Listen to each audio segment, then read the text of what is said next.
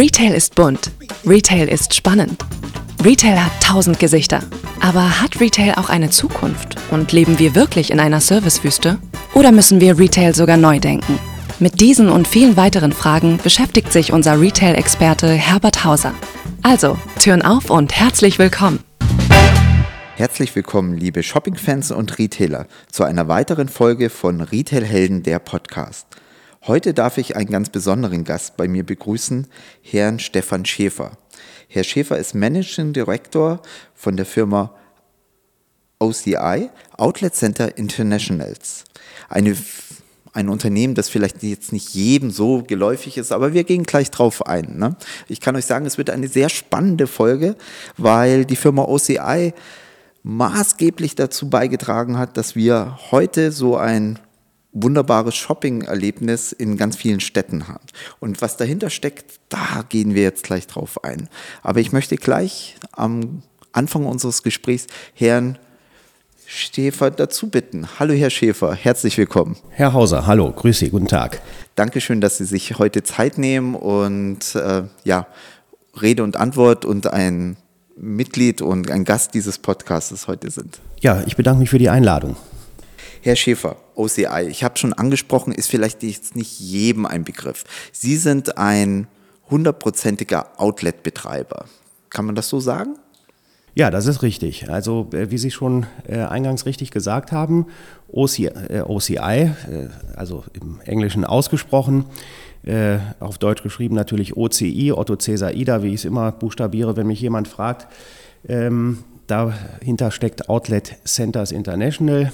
Äh, das ist eine englische, äh, auch weiterhin in England angesiedelte Firma zum, zur Entwicklung, zum Betrieb und zur Vermietung von Outlet-Centern. Äh, nichts anderes machen wir. Okay, jetzt ist ja vielleicht nicht jedem unserer Hörer ein Begriff, was Outlets eigentlich sind. Also sie entstehen immer mehr und äh, man findet jetzt mittlerweile ja schon ein ganzes Netz an Outlets, hat sich auch in den letzten Jahren entwickelt. Aber was steckt eigentlich hinter Outlets? Können Sie das so ganz kurz umreißen?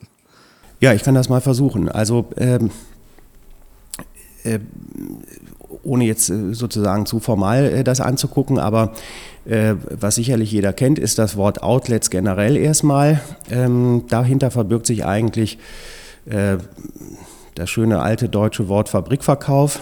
Ähm, das heißt, es gibt irgendwo eine Produktionsstätte, dann äh, gibt es neben der Produktionsstätte eben einen Verkauf, wo die äh, überproduzierten Produkte, die an dieser Produktionsstätte hergestellt worden sind, dann eben an den Kunden direkt von dem Hersteller verkauft werden. Also Hersteller-Direktverkauf, Fabrikverkauf. Äh, und wenn man dann von Outlet-Centern spricht, das ist dann eben im Grunde eine Agglomeration verschiedener Outlet-Stores. Die können dann natürlich nicht mehr an der jeweiligen Produktionsstätte stehen, sondern die sind dann an irgendeiner äh, möglichst gut ausgewählten äh, Location äh, angesiedelt und daraus entsteht dann eben durch diese Agglomeration ein Center. Und Center heißt dann eben, dass es unter einem äh, Dach, wenn man es so nennen will, unter einem gemeinschaftlichen Dach alle Läden äh, und die, der Betrieb des Centers, also Ladenstraße, Parkplätze, äh, WC-Anlagen und so weiter, alles was dazugehört, äh, eben gemeinschaftlich äh, unter einem Dach aber eben betrieben wird. Okay, also das ist nicht mehr die reine Lagerhalle, weil das war so Rudis Resterampe. Man macht halt äh, die Überproduktion da rein und dann stehen da ein paar Rundständer und hat keine Atmosphäre und es geht nur um den Preis, davon sind wir ja eigentlich schon lange weg, sondern das sind ja hochwertigste Center und es ist ja eigentlich so eine Vermischung, oder? Also ich äh, zwischen Shopping Center und äh, Schnäppchenjägermarkt. Ja, also man kann schon, äh, wie Sie es richtig gesagt haben, die, äh, ich glaube, die Zeit der, der, äh, des Lagerverkaufs, der, des Lagerhallenverkaufs, wenn man das so nennen will, die sind, glaube ich, größtenteils vorbei. Das gibt sicherlich noch an der einen oder anderen Stelle. Ähm, aber ähm, es geht ja auch in erster Hinsicht darum, ähm, dass Markenprodukte verkauft werden. Und diese Markenprodukte, da ist natürlich den Herstellern, die diese Markenprodukte verkaufen, schon daran gelegen, dass die in einer äh, dem Markenimage entsprechenden Umgebung verkauft werden. Deswegen möchte man natürlich jetzt nicht unbedingt ein hochwertiges Produkt, wo man viel in die Marke investiert hat, in, die, in das Markenimage investiert hat. Das möchte man dann nicht irgendwo äh, auf Paletten gestapelt aus Kartons heraus in irgendeiner Lagerhalle äh, am Ende von irgendeinem Industriegebiet verkaufen, äh, sondern man möchte es so verkaufen, dass weiterhin eben da die Marke ähm, auch durch diesen, durch diesen Vertriebsweg eben äh, entsprechend dargestellt wird. Ähm, und daraus ergibt sich eben, dass die Markenhersteller, und das sind ja, äh, wenn Sie sich die, die, den Mieterbesatz in verschiedenen Outlet-Centern angucken, äh, zum großen Teil international agierende, weltweit agierende Großkonzerne, große Markenkonzerne, äh, Nike, Adidas, Michael Kors, wie sie alle heißen, Polo. Ähm, und denen ist es natürlich dann wichtig, in ihren Geschäften auch das Markenimage an den Kunden zu transportieren. Das heißt, der Kunde kommt in den Outlet Store äh, und wenn es gut gemacht ist, dann braucht er auch gar kein Schild hängen, sondern dann weiß der Kunde schon, jetzt bin ich bei Polo drin oder jetzt bin ich bei Nike drin. Äh, und ähm, daher hat sich eben ergeben, dass heute die äh, Outlet Center im Grunde sich schon, so wie Sie es auch dargestellt haben, ein bisschen von der Erscheinung her Shopping-Centern ähneln.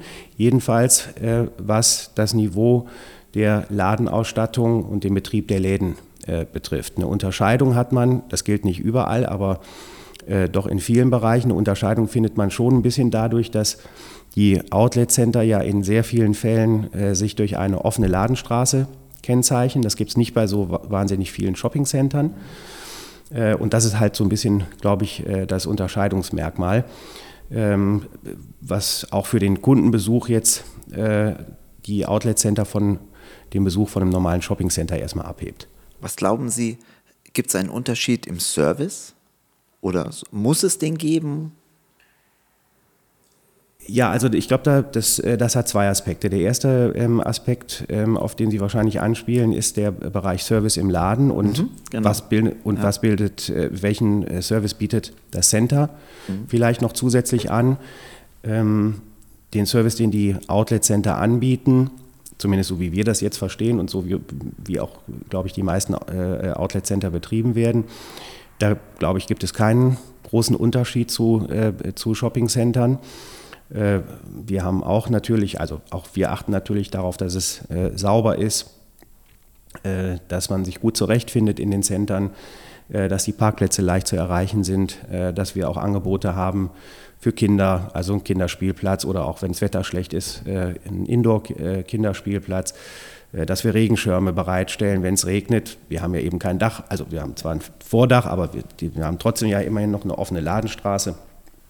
Also diese Dinge, äh, WC-Anlagen, äh, Geldautomaten, äh, Geschenkgutscheine, eine Center-Information, wo man sich erkundigen kann, äh, wenn man ein Anliegen hat.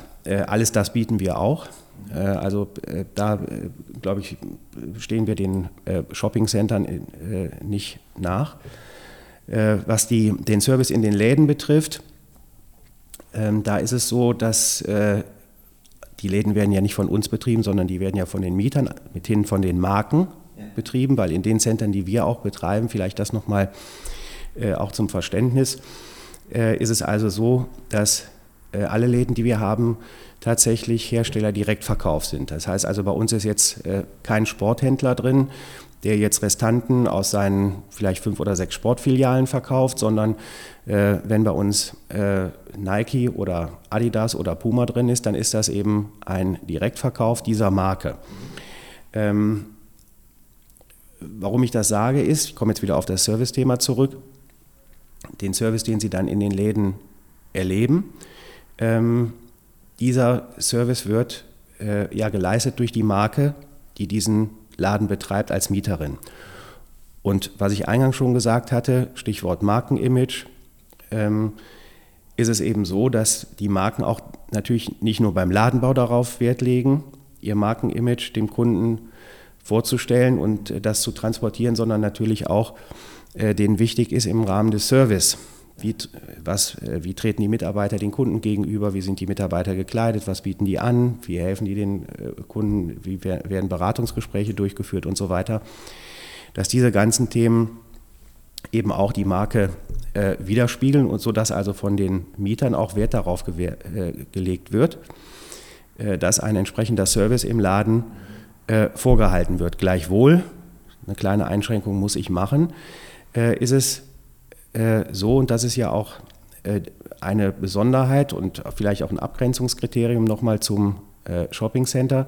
Gleichwohl ist es so, dass die Mitarbeiter natürlich wissen, dass sie in einem Outlet Store arbeiten und daher keine vollen Sortimente und auch keine aktuellen Waren haben. Ja, ja. Das heißt also, äh, das ist eben das wesentliche mhm. Unterscheidungsmerkmal. Wenn ich jetzt zu Bräuninger gehe, da, habe ich, äh, da haben die Mitarbeiter natürlich eine viel größere Auswahl, äh, haben viel größere Läger, können nachschauen, ist, ist das Produkt noch in Größe 52 da oder nicht. Hier ist es eben so, dass die Läden nur das verkaufen können, was an Restanten, an Überproduktionen und so weiter eben in den Läden vor Ort ist, sodass der Service da ist, ja, aber der Service ist eben nicht ähm, kann sich nicht darauf fokussieren, äh, ein volles, aktuelles Sortiment äh, der Marke darzubieten. Äh, das ist die einzige Einschränkung, die ich machen muss. Dafür sind die Shoppingcenter da. Dann muss man äh, im Fullpreis einkaufen. Hier geht es eher darum, äh, eben die äh, Restanten in einer dem Markenimage entsprechenden Umgebung an den Endverbraucher zwischen Marke und direkt, also was heute so gerne als DTC, Direct to Consumer, bezeichnet wird, zu verkaufen. Okay. Sind auch andere Kunden im Center oder würden Sie sagen, da sehen Sie keinen Unterschied? Vom äh, Kundenprofil, äh, glaube ich, ist ähm, das Kundenprofil äh, hat sicherlich einerseits ein bisschen mit dem Angebot zu tun. Ähm, das Angebot, was wir bieten, ist ähm, ein vergleichsweise breites Angebot von, äh, sage ich mal, äh, Marken eher in Konsumpreislage bis hin zu Marken, die im Premium, teilweise im Luxusbereich von der Preislage her unterwegs sind, sodass wir ähm, durch unser Angebot, zumindest hoffen, äh, auch ähm, eine relativ breite Kundenschicht anzusprechen. Ähm, und insofern ähm, glaube ich nicht, dass wir wenn ich jetzt ein Shoppingcenter mit einem vergleichbaren Mietermix mir angucken würde, dass wir dann sehr große Unterschiede haben. Wo aber ein Unterschied ist, ist der Antrieb, warum der Kunde uns besucht. Wir äh, wollen und können dem Kunden hier keinen Zielkauf bieten, sondern der Kunde, der zu uns kommt, Sie haben das Wort eben schon benutzt, äh, der Kunde, der zu uns kommt, der sucht den Vorteilskauf, ein Schnäppchen zu machen. Ähm, er kommt zu uns, um durch die Läden zu stöbern und irgendwo was zu kaufen, weil er ein Produkt findet, was ihm gut gefällt, von einer Marke, die, äh, die er äh, interessant findet, die vielleicht äh, eine gewisse Begehrlichkeit hat.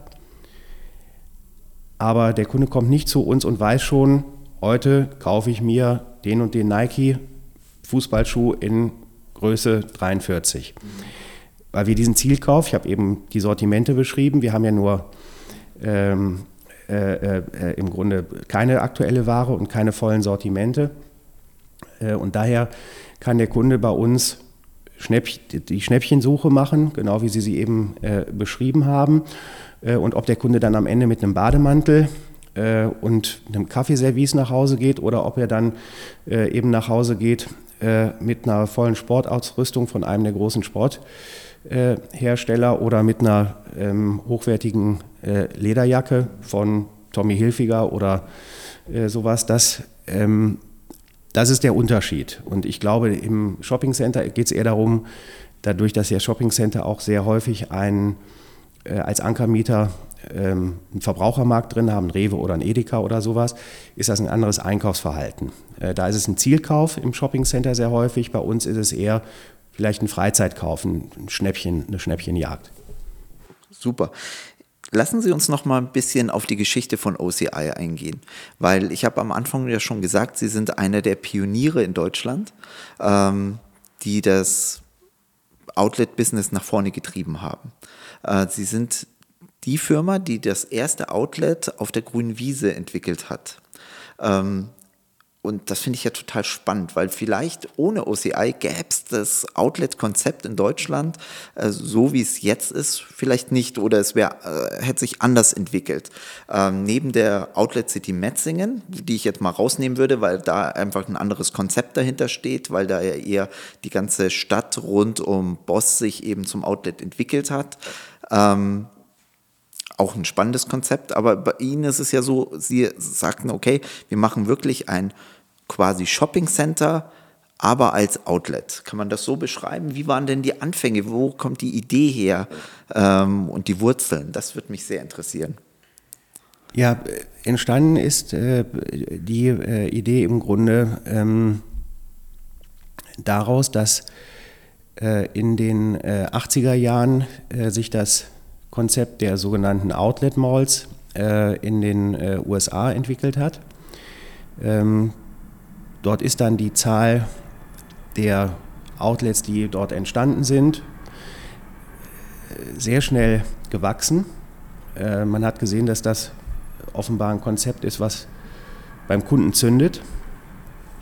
Äh, und dadurch ist auch in vergleichsweise kurzer Zeit ein sehr großes Umsatzvolumen entstanden was in Outlets abgesehen in diesem speziellen Bereich, nicht im, nicht im Vergleich zum, zum gesamten äh, Umsatzvolumen jetzt zum Beispiel des Textilhandels. Aber man hat gesehen, da gibt es irgendwie ein Konzept, was ein sehr, starken, sehr starkes Wachstum verzeichnet äh, in, äh, in kurzer Zeit. Und so ist man dann eben auf die Idee gekommen, äh, das war nicht nur OCI, sondern auch äh, andere Betreiber, ähm, ob denn nicht dieses amerikanische Konzept vielleicht auch was wäre, was äh, in Europa äh, erstens etabliert werden könnte und vielleicht auch dann äh, auf Kundeninteresse stößt. Und so sind dann in Europa Anfang, der, Anfang und Mitte der 90er Jahre dann die ersten äh, Outlet Center entstanden. Ähm, in Frankreich, in England ähm, später dann in, ähm, äh, in Österreich. Das waren so die ersten äh, größeren Ansiedlungen, die dort und professionelle Ansiedlungen, die dort äh, eben entstanden sind. Und ähm, auch wenn das ein bisschen äh, noch vor äh, meiner Zeit war, ähm, ist es, hat man dann ähm, äh, eben seinerzeit überlegt, naja, vielleicht kann man auch noch im deutschen äh, Bereich äh, und auch äh, so ein bisschen im europäischen Kontext, aber im sehr westlichen europäischen Kontext, mal gucken, wo es noch weitere Standorte für Outlet Center gibt. Und äh, so ist es also damals entstanden. Ich komme jetzt wieder auf, auf die sozusagen auf die Gründungsgeschichte von äh, OCI zurück.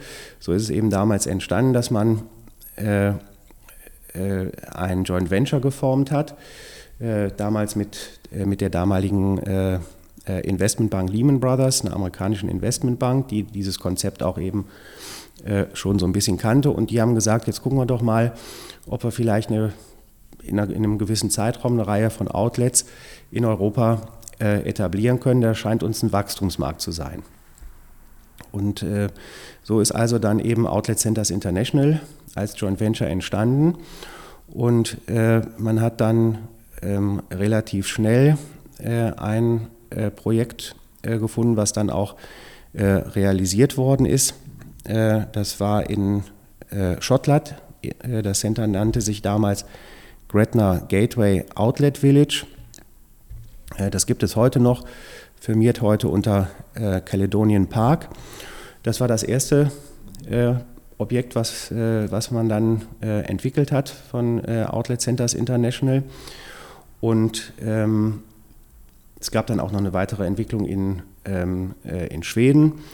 Äh, und das nächste größere Projekt, äh, was dann von äh, Outlet Centers International äh, entwickelt wurde, das war dann auch äh, ein Objekt, wo ich dann mit zu tun hatte. Dann, das war Anfang der 2000er Jahre das Outlet Center in Zweibrücken, was wir dann im März 2001 eröffnet haben. Für diejenigen, die es nicht kennen, das ist also gelegen im in der Westpfalz äh, im, im, Land Rheinland-Pfalz. Äh, eine, das war ein, eine Konversionsmaßnahme, wie man das so schön nennt, ähm, äh, eines ähm, Militärflughafens, der dann von den Amerikanern, die da äh, angesiedelt waren, verlassen wurde. Und das Land Rheinland-Pfalz hatte sich dann gefragt, was machen wir mit dieser riesigen Liegenschaft dort? Und man hat dann eben äh, Vier-Säulen-Konzept damals entworfen. Davon war eine Säule eben das Outlet Center. Äh, und das haben wir dann äh, dort entwickelt, äh, eröffnet, wie gesagt, im März 2001. Wir haben es dann über mehrere Bauphasen, das ist auch ein äh, Charakteristikum von Outlet-Centern, dass die häufig in Phasen entwickelt werden. Man hat zwar eine Masterplanung und sagt, irgendwann soll das mal so und so groß sein, aber man fängt erstmal mit dem ersten Bauabschnitt an, entwickelt es dann immer weiter, vergrößert ist und äh, das haben wir dort auch getan. Wir haben es dann über mehrere Bauabschnitte äh, vergrößert und es ist dann äh, im äh, äh, Februar 2009 an einen äh, anderen Betreiber gegangen. Parallel dazu hatten wir dann schon, als wir in Zweibrücken tätig waren, uns dann um eine Ansiedlung beworben in Wolfsburg. Da gab es damals eine Ausschreibung der Stadt. Man wollte in Wolfsburg aufgrund verschiedener anderer existierender Freizeitnutzungen, Autostadt, ähm, Volkswagen Arena, äh, Feno, Badeland, alles äh, hatte man äh, schon in, äh, in Wolfsburg angesiedelt und man äh, wollte also noch ein, äh, wenn ich es jetzt mal so nennen kann, Freizeit-Shopping-Element immer schon haben. Da war also die Stadt Wolfsburg damals schon ziemlich weitsichtig. Ähm, das war also immer irgendwie schon in der Masterplanung der Stadt irgendwie enthalten, als man damals diese ganzen Nutzungen hier angesiedelt hat. Und äh, so ist es dann eben dazu gekommen, dass man gesagt hat, jetzt sucht man halt nochmal äh, einen äh, Betreiber dafür. Wir sind dann damals in den Wettbewerb dort eingetreten und konnten dann im Dezember 2007 das Outlet Center in Wolfsburg eröffnen. Und so hat sich dann also sozusagen der, der Lebenszyklus von Anfang der 2000er Jahre bis jetzt heute 2022, bald 2023, ähm, weiterentwickelt. Und um auf Ihre äh, Eingangsfrage jetzt wieder zurückzukommen, ähm, äh, im Grunde ist man also eigentlich hingegangen, hat versucht, ein amerikanisches Konzept äh, zu übertragen auf den europäischen Markt. Ähm, und das, glaube ich, hat ganz gut funktioniert, denn äh, nicht nur war das von der äh, Investmentidee her hat funktioniert, sondern offenbar auch äh, hat es von meinem Kunden mhm. Interesse gefunden. Ja, wurde gut angenommen. Ja. Jetzt haben Sie es selbst gesagt, 2017 Eröffnung in Wolfsburg in den 2007. 2007, Entschuldigung, mein Fehler. Ähm, ja, das bedeutet 15 Jahre Wolfsburg, Outlet Center in, äh, in Wolfsburg. Herzlichen Glückwunsch. In den Tagen, wo wir jetzt hier zusammen aufnehmen, feiern Sie gerade Ihren Geburtstag. Ähm, und das Center Dank. hat sich ja hervorragend entwickelt. Wie viele Stores, für alle, die es nicht kennen, wie viele Stores hat denn Wolfsburg? Also wir haben äh, das Center jetzt auch hier, wie ich es eben kurz beschrieben habe, das Center ist äh, hier im Dezember 2007 eröffnet worden. Wir haben es dann auch in äh, drei Bauabschnitten weiterentwickelt. Das Center ist mittlerweile äh, voll ausgebaut. Äh, wir haben hier über 90 Outlet-Stores, alle, wie ich es auch schon gesagt hatte, Hersteller Direktverkauf. Also jeder, der hier kauft, der kauft bei der Marke direkt. Äh, zusätzlich dazu haben wir hier noch verschiedene Gastronomiebetriebe, Restaurants, Cafés, äh, Verkaufsstände, saisonale Verkaufsstände mit saisonalen ähm, Gastronomieprodukten. Und das, die Besonderheit des Centers hier in äh, Wolfsburg ist im Vergleich zu, zu vielen äh, äh anderen Standorten vielleicht, ähm, dass das Center äh, am, direkt an die Fußgängerzone in Wolfsburg angrenzt. Aber nicht nur das. wir haben also hier in äh, fußläufiger Entfernung viele äh, auch sehr unterschiedliche Attraktionen. Dazu zählt natürlich äh, ganz zuvorderst die äh, Autostadt von äh, Volkswagen, für die, die es nicht kennen. Äh, dann gibt es hier ein, ein sage ich mal, interaktives Museum, das sogenannte Pheno. Wir haben direkt ein Multiplex-Kino hier direkt nebendran. Äh, alles das fußläufig zu erreichen. Auch die Fußgängerzone von äh, Wolfsburg ist fußläufig zu erreichen. Wer Fußball interessiert ist, kann äh, hier auch Spiele vom VfL Wolfsburg sich angucken. Die Arena ist auch von uns fußläufig zu erreichen. Wir haben direkt einen ICE-Bahnhalt genau. sozusagen wirklich fast mhm. vor der Türe, ja. äh, kann man sagen. Äh, vielleicht hören wir es gleich noch hier im Podcast, wenn mal ein Zug vorbeifährt. Es äh, so nah sitzen wir hier. Schon. In Minute 15 hört man hier den Zug vorbeirattern. Aber das ist halt, weil wir hier direkt am Bahnhof auch sitzen. Das ist ja auch ein riesiger Vorteil von dem Center. Richtig, ja. Und ja, also das ist so ein bisschen die Besonderheit vielleicht auch zu ich hatte eben kurz ausgeführt zu zwei Brücken zum Beispiel. Das ist, glaube ich, ein guter Abgleich. Da ist es tatsächlich ja ein Center gewesen, was komplett auf der grünen Wiese entstanden ist, auf, dieser ehemaligen, äh, auf diesem ehemaligen Flughafengelände. Hier ist es nicht so. Hier sind wir tatsächlich, wie es dann im Planerischen so schön heißt, an einem integrierten Standort. Hm. Jetzt haben Sie ja noch ein neues Projekt gerade dieses Jahr äh, dazu genommen, das Outlet in Montabaur. Ist es sehr unterschiedlich zu Wolfsburg oder wo sehen Sie Parallelen? Kann man das eins zu eins Ihr Konzept übertragen? Also es gibt äh, Parallelen, es gibt auch Unterschiedlichkeiten. Äh, die Parallelen sind sicherlich, dass äh, auch der Standort in Montabaur, ähm, was den öffentlichen äh, Personennahverkehr betrifft, sehr gut angebunden ist. Auch da haben wir quasi vor der Türe und neben dem Bürofenster die Bahnlinie, auch mit einem ICE halt. Das ist also in, insofern vergleichbar. Das Center jetzt wieder im Abgleich so ein bisschen zu dem Standort in Wolfsburg. Das Center in Montabaur liegt zudem direkt an der Autobahn A3, also wirklich direkt daneben. Ähm, für diejenigen, die es nicht kennen, Montabaur ist gelegen halbwegs zwischen Köln und Frankfurt äh, im Westerwald äh, im Bundesland Rheinland-Pfalz. Und ähm, das äh, Outlet in Montabaur ist also äh, verkehrlich extrem gut erreichbar. Ich wüsste jetzt kaum einen anderen Standort äh, in Deutschland, der so äh, leicht äh, auch mit Pkw zu erreichen ist und auch an so einer stark befahrenen ähm, im Grunde Verkehrsader gelegen ist. Und ähm, das Center in Montabaur ist auch ein Center mit offener Ladenstraße, also auch wie hier in Wolfsburg oder auch wie wir es in Zweibrücken haben. Das Center ist auch in moderner Architektur gestaltet. das ist auch so ein bisschen das Kennzeichen der Center, die wir entwickeln, ähm, dass wir versuchen, äh, die ein bisschen kontemporär, die, ähm, äh, das Design zu halten. Äh, natürlich trotzdem Aufenthaltsatmosphäre in den Centern zu haben. Und auch das haben wir in, in Montabaur. Und da ist es also so, dass das Center dort auch noch in Phasen weiterentwickelt werden soll. Und ja, da sind wir gerade drin. Wir sind seit Februar äh, diesen Jahres äh, dort tätig, im Center Management und in der Vermietung und freuen uns, dass das da äh, auch sehr äh, gut läuft, von den Kunden sehr gut angenommen wird.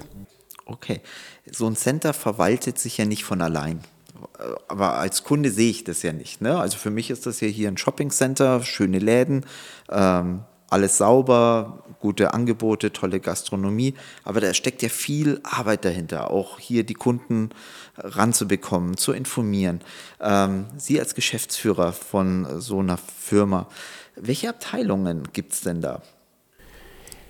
Ja, also wie Sie schon gesagt haben, wir haben, äh, wir haben im Grunde, wenn man so will, hier äh, zwei, aus, aus unserer Sicht als Betreiber äh, eines solchen Centers haben wir im Grunde äh, zwei Kundengruppen, wenn Sie so wollen, die für uns als Kunden jetzt in Erscheinung treten. Das ist einmal der Kunde, der Besucher, der Gast, der zu uns kommt, der dann möglichst irgendwo bei uns auch einkauft in, in den Läden und in der Gastronomie.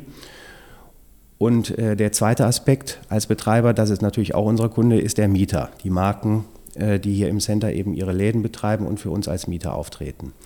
Das sind die beiden Kundengruppen, mit denen wir, die, mit denen wir zu tun haben. Das heißt, das eine ist eher der Bereich Business to Business, der andere Bereich ist eben Business to Consumer oder DTC, wie es heute heißt.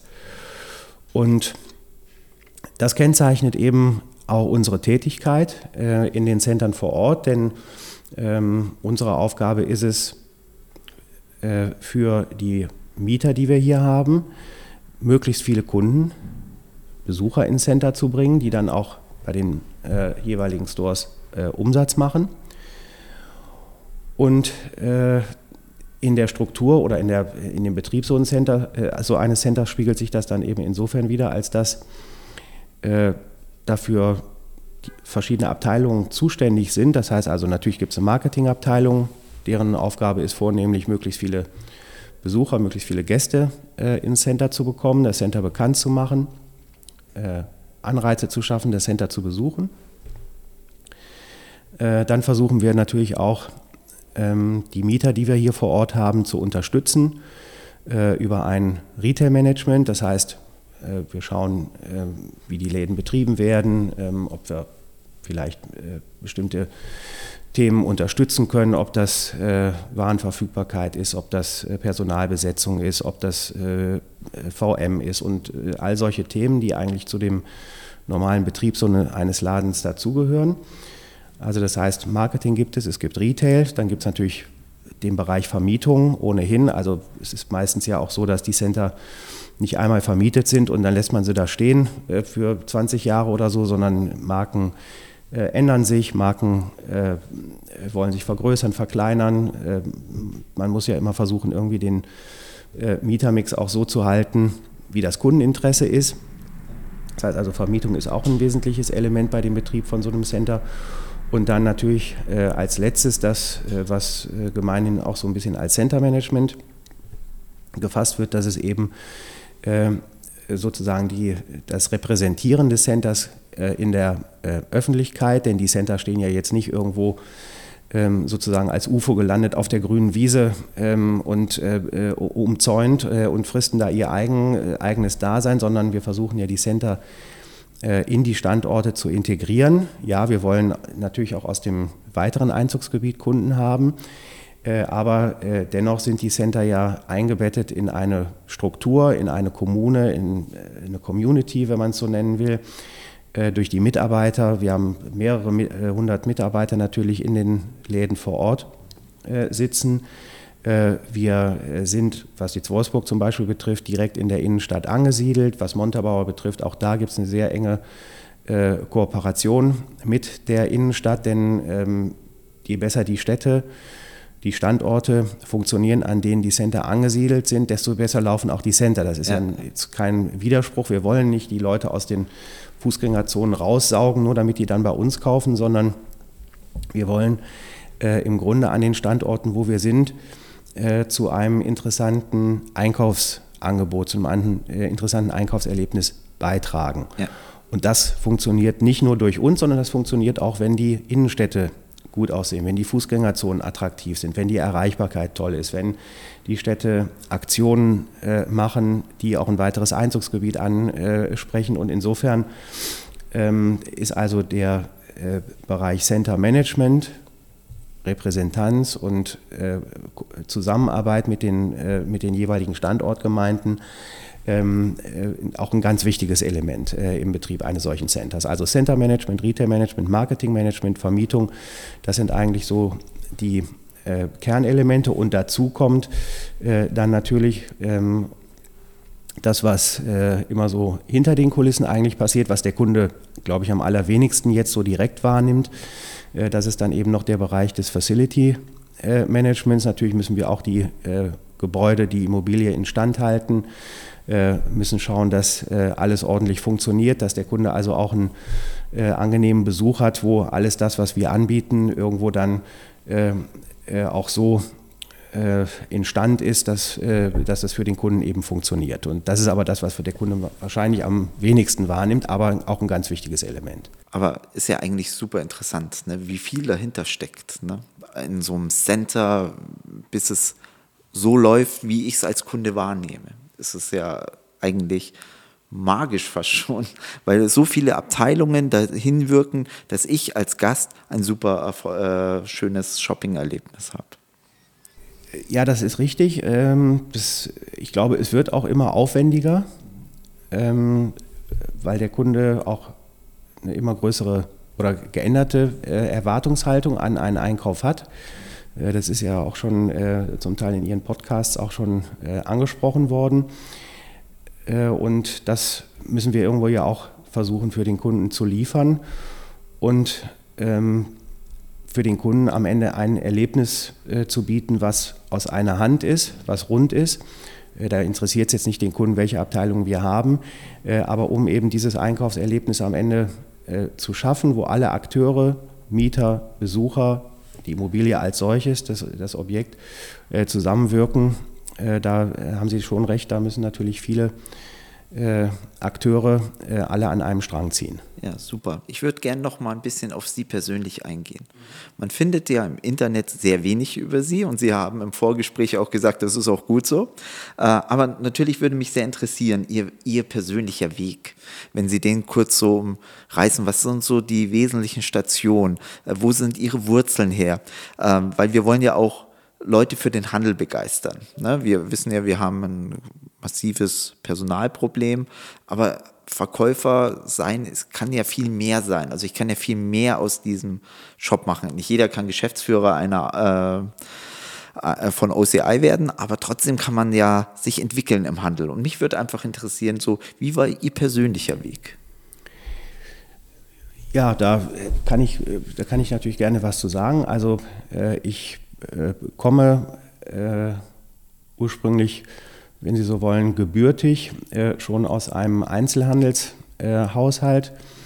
Äh, äh, unsere, äh, in unserer Familie wird jetzt mittlerweile in der dritten Generation Lebensmittelmärkte betrieben.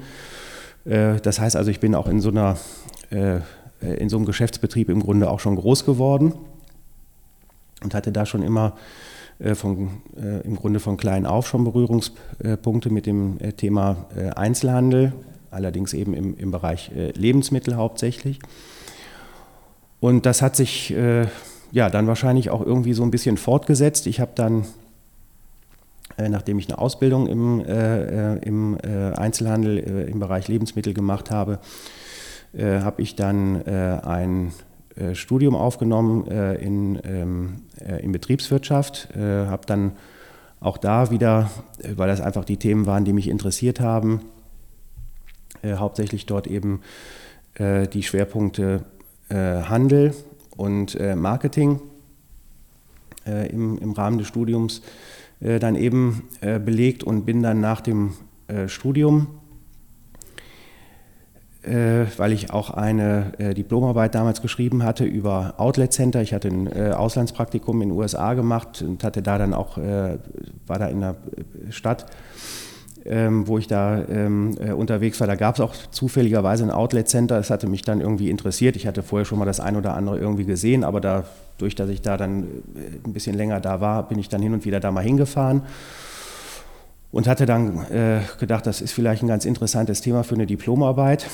Äh, habe dann, äh, wie gesagt, darüber dann auch äh, die Arbeit dann verfasst und äh, hatte mich dann im Rahmen äh, der, der Recherche für die Diplomarbeit und so weiter natürlich auch mit dem Thema befasst, was gibt es denn davon in Deutschland und so. Und habe dann eben, bin dann damals schon über die ähm, über das Vorhaben in Zweibrücken so ein bisschen gestolpert, habe dann da äh, mal geschaut, was, äh, was denn da gerade passiert und so weiter. Ja, und nachdem ich da mit dem Studium fertig war, habe ich gedacht, das ist vielleicht ein ganz interessantes Thema. Ähm, äh, vielleicht ist das ja was, wo ich, wobei ich damals noch gar nicht genau wusste, was alles, also welche Elemente alle dahinter stecken. Ich hatte mich mit der Betriebsform eher befasst als jetzt mit dem äh, Management und so weiter die, äh, solcher Objekte. Und bin dann also äh, nach dem Studium äh, damals zu einer Immobilienberatung äh, gekommen, die äh, zu dem Zeitpunkt in der Vermietung des Outlet Centers in Zweibrücken tätig war. Das heißt also, ich war in den ersten in den ersten drei Jahren äh, sozusagen noch in, in, äh, auf, der, auf der Beratungsseite tätig für Outlet Centers International, weil wir die, die Vermietung eben in zwei Brücken gemacht haben. Bin dann aber nach kurzer Zeit dann eben zu OCI direkt gewechselt und bin dann im Grunde eigentlich so in dieses Thema hineingekommen. Mhm. Super, danke. Also man sieht, man kann doch vom von der Einzelhandelsausbildung diesen Weg machen. Ich finde das super. Also ich, ich finde diese Karrieren, die es so im Handel gibt, immer total spannend.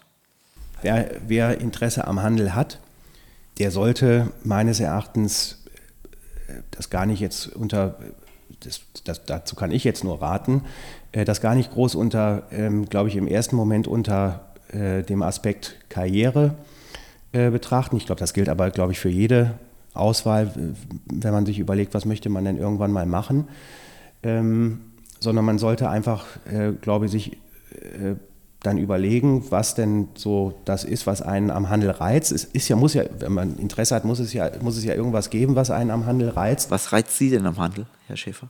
Äh, was mich daran äh, reizt, ist, äh, wir haben jetzt hier, glaube ich, kein äh, Phrasenschwein, aber äh, ich müsste wahrscheinlich dann 5 Euro, müssen Sie vielleicht mal eins anschaffen. ähm, äh, normalerweise müsste ich dann jetzt 5 Euro reinwerfen, aber was mich am Handel reizt, ist, ähm,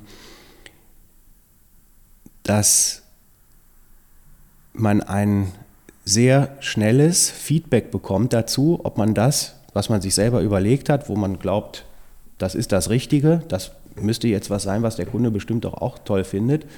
Da bekommt man sehr schnell ein Feedback, ob man da richtig gelegen hat. Also die Phrase, der Kunde stimmt mit den Füßen ab, das stimmt ja heute immer noch. Und das finde ich extrem interessant daran, ähm, dass man sehen kann, was man im Handel macht. Man bekommt sofort die Rückmeldung dazu, ob das gut war oder ob das nicht so gut war, was man gemacht hat. Ähm, und wenn es gut war, wenn der Kunde kommt, wenn der Kunde kauft, wenn die Umsätze da sind, äh, dann ist das aus meiner Sicht äh, extrem belohnend. Ja. Äh, muss hat, ich sagen. Man verspürt sofort so eine Befriedigung. Es ja. geht mir auch, oder? Man verkauft was, man hat ein gutes Gefühl dabei. Das ist eigentlich das Spannende. Und ich finde auch das Spannende, man verkauft was nicht. Man kann es aber im nächsten Moment sofort besser machen. Also vielleicht ein Verkaufsgespräch klappt mal nicht. Ich reflektiere das und versuche es dann vielleicht sofort besser zu machen. Das ist eigentlich, hat mir immer so ein super Gefühl gegeben im Handel, oder? Was verkaufen ist eigentlich was Schönes. Ne? Also ich glaube, das ist das Interessante, jedenfalls für mich persönlich das Interessante eben am Handel, diese direkte Rückmeldung, ob man das, was man sich vorher vorgestellt hat, man versucht ja immer aus Kundensicht zu denken, was könnte den Kunden jetzt interessieren, was könnte für den interessant sein.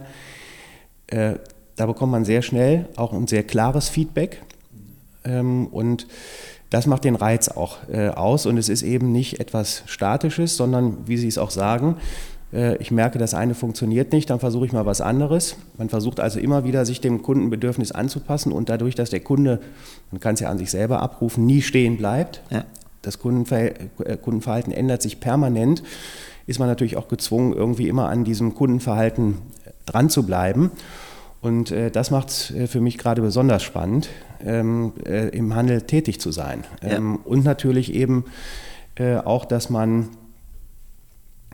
mit dem, also es ist kein, natürlich auch, wie ich es eben beschrieben habe, ähm, äh, aus Betreibersicht auch im B2B-Verhältnis, aber dieser direkte Kundenkontakt, der Austausch mit den Leuten, ähm, den finde ich, also erstens extrem interessant und ähm, ich finde ihn auch äh, sehr, ähm, wie soll ich das sagen, ich finde ihn auch äh, insofern äh, immer wieder anspornend, ähm, weil man ja irgendwie den Antrieb hat, dem Kunden was zu verkaufen, sonst würde ich es ja nicht machen. Es ist ja, jetzt kein Museum, um hm. irgendwas auszustellen ja, und zu sagen, das ist ganz toll, kann ich dir mal zeigen und erkläre es mal und der Kunde geht dann raus, sagt, ja, tolles Produkt, aber interessiert mich eigentlich nicht, dass ich es kaufen will. Man will ja am Ende den Umsatz machen und äh, das ist, glaube ich, auch so ein bisschen, vielleicht man muss ein bisschen kompetitiv sein äh, in, äh, in diesem äh, Beruf. Es ist ein bisschen wie ein Sport. Ja, das stimmt. Und ähm, aber man kriegt halt ganz schnell das Ergebnis auch. Ne? Ja. Also, äh, und das finde ich, äh, das finde ich ganz, äh, ganz prima. Im Gegensatz vielleicht zu anderen Berufen, wo man dann irgendwie bis zum Jahresende wartet und dann sagt der eine, ja, hast du gut gemacht oder hast du nicht so gut gemacht und so weiter. Und man hat im Grunde zwölf Monate einfach nur so vor sich hingearbeitet. Ich kriege permanent das Feedback. Ja, das finde ich super. Abschließend noch, wo sehen Sie die Entwicklung des Handels? Also sitzen wir hier in weiteren 15 Jahren nochmal zusammen und reden weiterhin über Outlet Center oder sagen Sie, nee, es wird sich total verändern? Mit Corona hat sich schon viel verändert und die Entwicklung wird rasant weitergehen oder wie schätzen Sie da die Situation ein? Ja, das ist natürlich eine interessante äh, Frage. Ich habe auch keine, natürlich jetzt keine Glaskugel, in die ich reingucken kann. Was ich aber sagen kann, nach meiner Einschätzung jetzt heute, das kann aber natürlich in fünf Jahren auch schon wieder alles, höre ich es mir vielleicht an und denke, was haben wir damals alles für einen Blödsinn erzählt. Äh, aber ich glaube, was man heute äh, sagen kann, ist, dass nach meiner Einschätzung, ich glaube, weiterhin werden Marken äh, eine wichtige Rolle spielen im Konsumentenverhalten. Ich kenne kein Anzeichen dafür, dass äh, Markenbedeutung schwindet. Natürlich bei verschiedenen Marken ja, manche sind weniger bedeutungsvoll, als sie vielleicht vor fünf oder zehn Jahren waren. Manche Marken gibt es gar nicht mehr. Auch da hat der Kunde dann offenbar ja wieder mit den Füßen abgestimmt. Irgendwann hat diese Marke irgendwo keine Bedeutung, keine Relevanz mehr gehabt, dass es die noch gibt. Ähm, also der Handel spiegelt ja immer das wieder, was der Kunde in dem Moment gerade will. Ich glaube aber, dass Marken weiterhin Bestand haben werden, wichtig sind äh, im, für, für den Kunden im, in, seinem, äh, in seiner äh, Kaufentscheidung, in seinem Konsumentenverhalten. Wie die Marken äh, schlussendlich äh, oder in der Zukunft ähm, mit dem Kunden umgehen, welche Marken für den Kunden wichtig sind, das wird noch interessant sein. Ich glaube, da wird es extrem viel Veränderungen noch geben, ähm, weil nicht weil irgendeine Marke oben drüber steht, der Kunde automatisch kauft, sondern die Marken haben sich ja auch früher schon mit einem Markenimage aufgeladen. Ähm, ich glaube, da sehen wir im Moment einen ganz extremen äh, Wandel. Viele Themen, die vielleicht früher wichtig waren, die sind in ihrer Bedeutung ein bisschen zurückgetreten mhm. im, innerhalb eines Markenimages. Ja. Ähm, diese Leerstelle in, den Marken, äh, in der Markenaufladung, die muss mit anderen Werten dann mhm. gefüllt werden. Ähm, das sehe ich für die Zukunft. Also diese anderen Werte sind mhm. sicherlich ähm, Nachhaltigkeit, ähm, sind sicherlich auch äh, Umweltaspekte. Umweltaspekte, Transparenz. Ja ähm, Nachvollziehbarkeit äh, von Lieferketten und so weiter. Diversity, glaube ich, ist so ein großes Thema. Wo kommen die ganzen Inklusion. Dinge überhaupt her? Ähm, wie werden sie produziert äh, und so weiter? Also ich glaube, diese Themen werden ganz stark in den Forderungen treten. Ähm, aber deswegen werden die Marken nicht verschwinden. Die Marken werden bleiben. Äh, und jetzt komme ich auf das Thema Outlets äh, wieder zurück. Ich glaube, äh, dass es auch weiterhin, auch durch den äh, Onlinehandel, wird es natürlich auch Überproduktionen geben, es wird Retouren geben. Äh, nicht jedes, jedes Produkt, was dann produziert wird, wird auch verkauft werden, sodass es also immer, äh, da bin ich fest von überzeugt, auch Ware geben wird, die in Outlets dann vertrieben werden soll, in einer äh, ordentlichen, für das Markenimage passenden Umgebung. Und insofern glaube ich, dass es auch in 15 Jahren noch Outlets geben wird. Äh, aber so wie wenn ich jetzt heute mal zurückblicke auf meinethalben 15 Jahre Wolfsburg oder noch länger, wenn ich jetzt auf zwei Brücken oder so zurückgucke, so die letzten 20 äh, Jahre oder so, die Outlet-Center, die damals entstanden sind, die sind auch nicht mehr mit denen zu vergleichen, äh, wie Outlet-Center heute sind. Also auch die Center müssen sich und werden sich weiterentwickeln auch unter den Aspekten, die wir gerade angesprochen haben, Nachhaltigkeit, ähm, äh, äh, soziale Aspekte äh, werden, glaube ich, äh, wichtiger werden äh, für die Center. Aber ich glaube auch, dass es die Center weiterhin geben wird. In etwas angepasster Form äh, mit Sicherheit. die Center werden, glaube ich, ähm, insbesondere jetzt die Outlet Center, die das, glaube ich, auch schon länger machen, äh, werden die Center zukünftig eine, wird das Kaufen nicht der Hauptantrieb sein, nach meiner äh, äh Einschätzung. Er ist ein Element mhm. des Centerbesuchs. Mhm. Ähm, die Gastronomie gehört dazu. Mhm. Ich glaube, auch das ja, wird zukünftig ja. äh, noch äh, viel stärker äh, werden. Und die Center, glaube ich, werden irgendwie so ein, eine Rolle spielen müssen, äh, dass sie viel stärker in der Community mhm. sich einbinden ja. als ganz früher gab es mal dieses Wort des Third Place.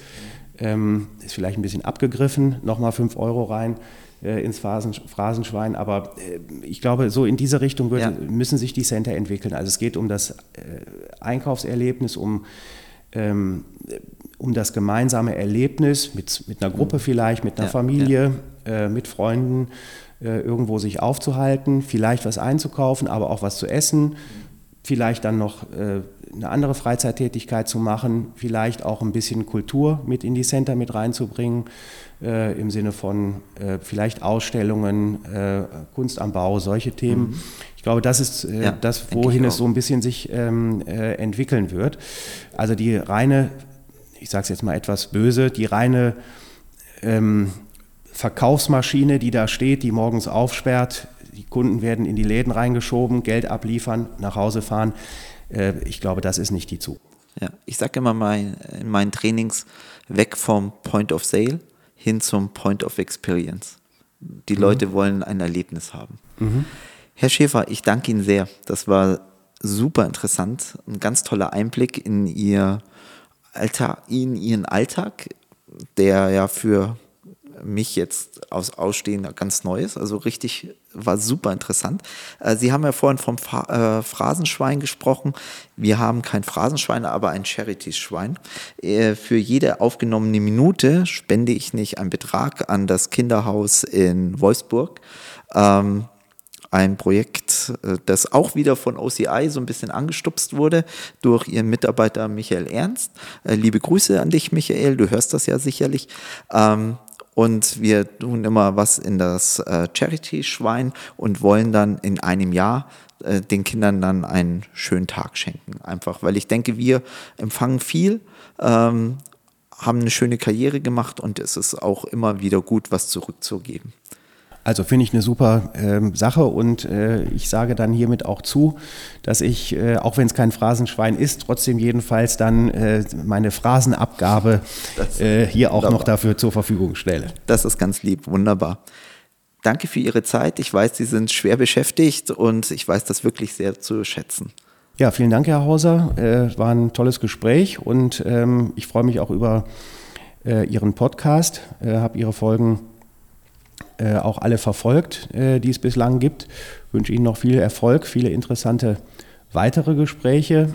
Ähm, was ich ganz besonders interessant bei Ihren Podcasts finde, es gibt ja ähm, eine ganze Reihe auch im äh, Bereich Retail, was aber, glaube ich, Ihre Podcasts auszeichnet, ist, dass, die, äh, dass Sie eine sehr große Bandbreite äh, haben und ähm, das Thema Retail aus ganz verschiedenen Perspektiven beleuchten äh, und damit, glaube ich, dazu beitragen, dass die Leute, so wie Sie es eben auch gesagt haben, das Thema Retail nicht verstehen, wobei ich das gar nicht als äh, schlecht jetzt bewerten äh, will, das will ich gar nicht sagen, ganz im Gegenteil, ich ja, bin ja selber, äh, habe das selber ja auch gemacht, äh, dass es eben nicht um das reine Verkaufen geht, im, nur im Laden zu stehen, Pullover zu sortieren oder äh, Dosen einzusortieren in ein Regal, sondern dass, dass es ganz viele verschiedene Aspekte hat, die diesen Beruf sehr interessant, sehr lohnenswert äh, und äh, ich glaube auch sehr äh, zukunftsfähig äh, sein lassen. Also insofern, das finde ich sehr gut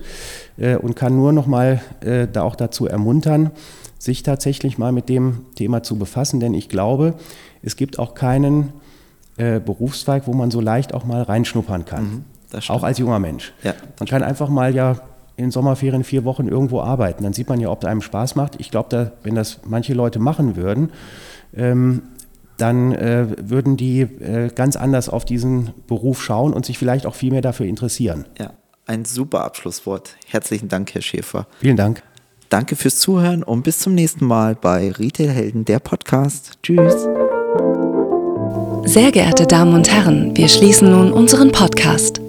Wir würden uns sehr freuen, wenn Sie uns weiterempfehlen und auch beim nächsten Mal wieder dabei sind, wenn es heißt Retail Helden, der Podcast.